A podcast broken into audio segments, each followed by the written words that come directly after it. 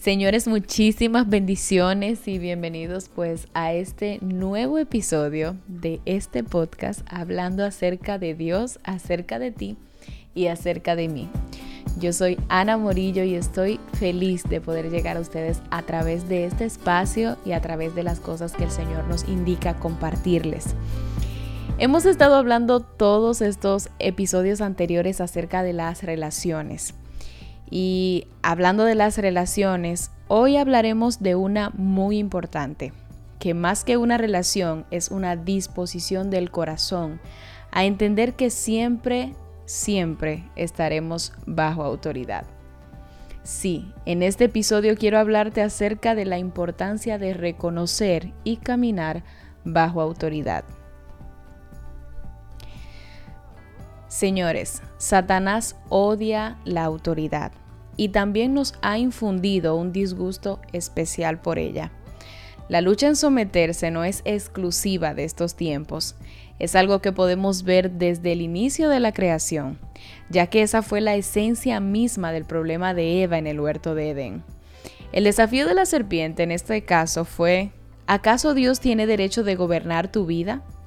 Es decir, esta fue como la esencia de este desafío de la serpiente hacia Eva. ¿Acaso Dios tiene derecho de gobernar tu vida? En otras palabras, Satanás dijo, tú puedes gobernar tu propia vida. No tienes que someterte a la autoridad de nadie más. Convenció a Eva de que someterse a la dirección de Dios significaba su infelicidad y la pérdida de algo maravilloso en la vida. Pero aunque ese fue el caso de Eva, la realidad es que siempre el enemigo ha querido distorsionar el término autoridad y convencernos de que la sumisión es un concepto negativo y limitante. En el caso de las mujeres, ha preparado todo un menú, inculcado en la cultura, en la mayoría de cosas que vemos. Es decir, el sistema literalmente nos insta a la rebelión. Es más, si no me crees, Piensa un poco en las últimas películas que has visto. Evalúa cómo se presentan los roles y te darás cuenta. Porque a veces con pequeños actos de denigración a los padres, otras quizás con cuadros de parejas donde se persigue resaltar la supuesta incapacidad del hombre en ejercer su autoridad y la aparente necesidad de que nosotras como mujeres pues hagamos algo en este punto, ¿verdad? Y no me malentiendan. Creo demasiado en todas las cualidades que como mujeres nos caracteriza. Creo que somos fuertes, que el Señor pues nos hizo delicadas, pero también puso dentro de nosotras una firmeza impresionante. Incluso, en mi caso, te puedo comentar que soy muy independiente desde que tengo 12 años. Es decir, desde los 12 años pues trabajo, de alguna manera he podido quizás eh, sostener ciertas cosas de mi vida y esa independencia obligatoria, aunque no lo creía y no lo veía, luego me di cuenta que afectó un poco mi reconocimiento de la autoridad.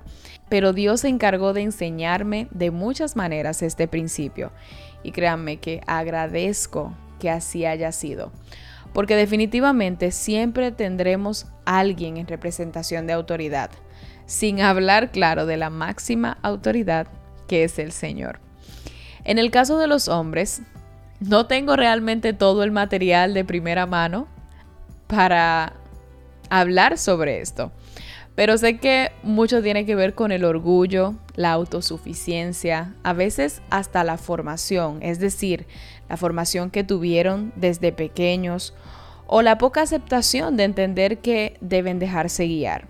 Realmente, ustedes dirán, pero creo que de las cosas que he podido ver esto quizás pueden ser causas para que un hombre no reconozca que aún él siendo hombre, siendo sacerdote de un hogar, siendo quizás incluso hermano mayor, eh, siendo el único hombre en una casa, pues igual tiene que dejarse guiar.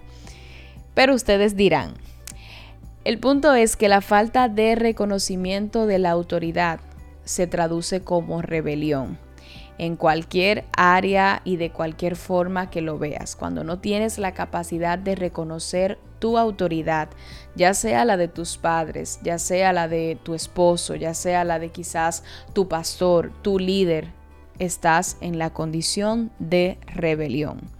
Y realmente durante siglos Satanás ha arruinado familias, amistades, ha arruinado incluso el crecimiento de las personas en una área determinada, ya sea laboral porque simplemente no reconoce la autoridad de su jefe o ministerial porque no ha aprendido a reconocer la autoridad de su líder o de su pastor. Y también ha arruinado matrimonios con esto de la rebelión. Realmente él tiene un arsenal repleto de mentiras acerca de la sumisión y lo peor es que muy a menudo le creemos y vivimos una vida en una posición de rebelión. Y hoy mi meta más que todo es compartirte algo que me bendijo bastante para identificar si en alguna área de mi vida estaba en la posición de rebeldía. Y son unas cuantas mentiras acerca de la sumisión. Porque normalmente cuando le huimos a nosotros dejarnos guiar y estar bajo autoridad, es porque tenemos un concepto erróneo acerca de lo que es sumisión. Y esos conceptos erróneos vienen de mentiras como las siguientes. Solo debo someterme si estoy de acuerdo con mi autoridad. Esto no es sumisión, no es más que acuerdo y cooperación. Efesios 5:21 dice que debemos someternos a las autoridades que Dios ha puesto en el temor de Él. Aunque no estés de acuerdo con la autoridad que Dios ha puesto sobre ti, debe motivarte a someterte el amor y el respeto por Jesús. Otra es, no puedo expresar mis sentimientos ni opiniones a mi autoridad. Someterse no significa que no puedas pensar. En algunos casos puedes incluso expresar tus propias ideas si lo haces con una actitud humilde y respetuosa. Esto no te da licencia para alzar la voz, patalear o desobedecer si tu autoridad no cambia de opinión por tu sugerencia. Otra mentira es mi autoridad siempre tiene la razón. Esto sucede con la sumisión. A veces tus padres, maestros, jefes, pastores o líderes estarán equivocados. Después de todo, realmente son humanos. Puedes esperar que en ocasiones tomen malas decisiones. Pero aún en este caso, tu sumisión debe ser una forma de protección. Porque la verdad acerca de la sumisión es la siguiente. La sumisión te pone bajo la protección de Dios mientras que la rebelión te expone a la influencia de Satanás en formas inimaginables. Cuando nos ponemos bajo la cobertura espiritual de las autoridades que Dios ha puesto en nuestras vidas, Él nos protege. En cambio, si insistimos en hacer lo que queremos y nos salimos de esa protección, nos volvemos vulnerables y le damos al enemigo otra ocasión para atacarnos. En una ocasión aprendí lo siguiente y es que en ocasiones la proporción de ataques del enemigo en nuestras vidas, a nuestra mente, voluntad y emociones, obedece a la falta de sumisión a la autoridad. A veces a la autoridad de nuestros padres, de nuestros líderes, de nuestros pastores. Y claro, cabe destacar que eso lo arrastrarás a tu futuro y se manifestará con tu esposo al formar una familia.